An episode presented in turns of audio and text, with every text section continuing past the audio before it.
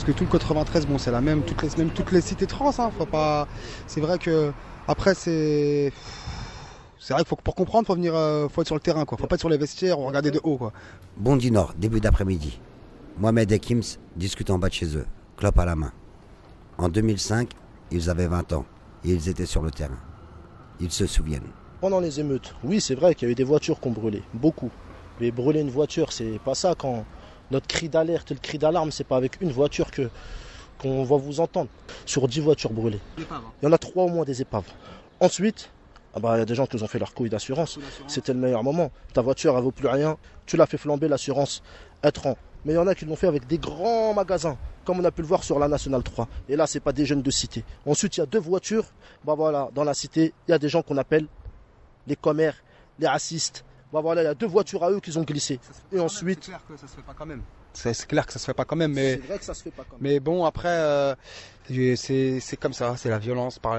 C'était la violence, quoi. Ça va avoir des clichés, c'était un soutien, c'était quoi C'était euh... c'était une compassion aussi, exactement, c'était une compassion. Et c'est vrai que Bondy, où on est situé, quand les Schmitt allaient à Clichy-sous-Bois, bon les Schmitt de Paris, là, ceux qui arrivent, la grande garde républicaine, bah ils passaient par la nationale, ils devaient passer par Bondy, obligés pour aller à Clichy. Bah ça les ralentissait. Ça a été organisé par un groupe, c'était quoi il y a... Non, il n'y a pas de groupe. Personne ne prend des initiatives, il n'y a pas de chef. Euh, tout le monde est son chef de soi-même, euh, tout le monde est venu par, le, par eux-mêmes et il n'y avait pas de chef. C'est tout le monde était révolté. C'est vrai qu'on a fait, il y a eu des choses pas bien, c'est clair qu'on regrette tout ça avec du recul euh, à 30 ans maintenant quand même heureusement.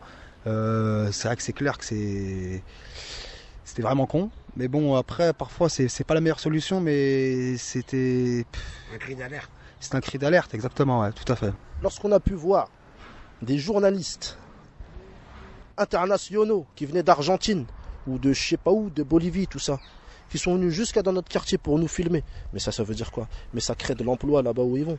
Ils seraient pas venus jusqu'ici s'ils gagneraient pas d'argent. Exactement. Voilà. On crée de l'emploi. Bon, on a créé de l'emploi, c'est mais pour nous rien. Pas pour nous. On crée de l'emploi, mais pas pour nous. Qu'à l'heure actuelle, on trouve pas de travail. Je me rappelle moi à l'époque, je sortais de la fac, mais on m'a dit qu'avec euh, c'est avec un BTS qu'on pouvait trouver du travail. Je suis reparti au lycée où j'étais, mon lycée initial. Je leur ai demandé prenez-moi en BTS. Ils m'ont pas pris. Ils m'ont rendu mon dossier, motif, deux petits points et plein de pointillés. Il n'y avait rien écrit. J'avais le niveau pour arriver. À cette époque-là, j'étais vraiment révolté. Ils m'ont pas pris en BTS. À cette heure-ci, j'aurais pu être banquier. Parce que quand j'étais jeune, plus petit, oui, c'est vrai qu'on a fait des conneries, tout ça. J'ai eu des éducateurs, on est passé plein de fois en jugement. J'ai eu un casier judiciaire étant mineur. Et voilà, je le regrette aujourd'hui, je l'avoue, je le regrette encore mais je peux rien faire. Et ce que je pourrais conseiller aux petits, c'est maintenant faites attention.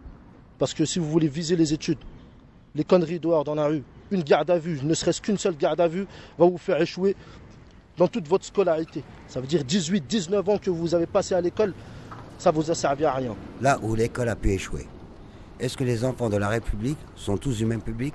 Je, je, me sens français, mais après, au regard, je parle au regard des gens. Au regard des gens, je ne sais pas si je suis français. Ils disent que je suis qu'un immigré. On peut se sentir français, mais seulement dans nos quartiers, dans les quartiers populaires. Si on va dans le 18, 19e, 20e de Paris, c'est comme si c'était normal. Mais dès qu'on sort de ces zones-là, dans un autre coin de Paris, on se sent euh, pas chez nous. Non, je dis, c'est ni sectaire, c'est ni communautaire. C'est, comment dirais-je, c'est parqué. T'es de ce quartier-là, t'es de ce quartier-là, tu dois traîner avec lui, tu dois traîner ici. On est parqué, quoi. C'est la galère qui fait qu'on s'unit. Ceux que les personnes en difficulté, c'est des, qui se ressemblent même pas du tout, qui n'ont rien à voir, ni même de religion, ni d'origine, mais ils se retrouvent ensemble. Pourquoi? Parce que c'est la même galère. C'est le même panier pourri. C'est la galère qui réunit. Si tu galères, je galère. Et eh ben on va s'entraider. C'est-à-dire, il a pas de... Vous pouvez galérer à combien de personnes à peu près en groupe euh, C'est des groupes C'est des... comment ça se passe?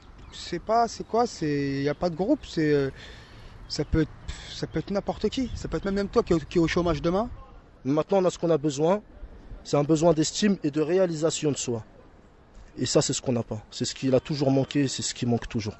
À mon avis, si ça se reproduit, peut-être que nous, on fera plus d'émeutes, mais les petits, tu vois. Et maintenant, à cause de la télé, tout ça, comme on en parle des émeutes, ça rentre dans l'histoire. maintenant, les jeunes, les petits, ils veulent quoi? Bah, Ils veulent rentrer dans l'histoire maintenant, ils veulent laisser le nom.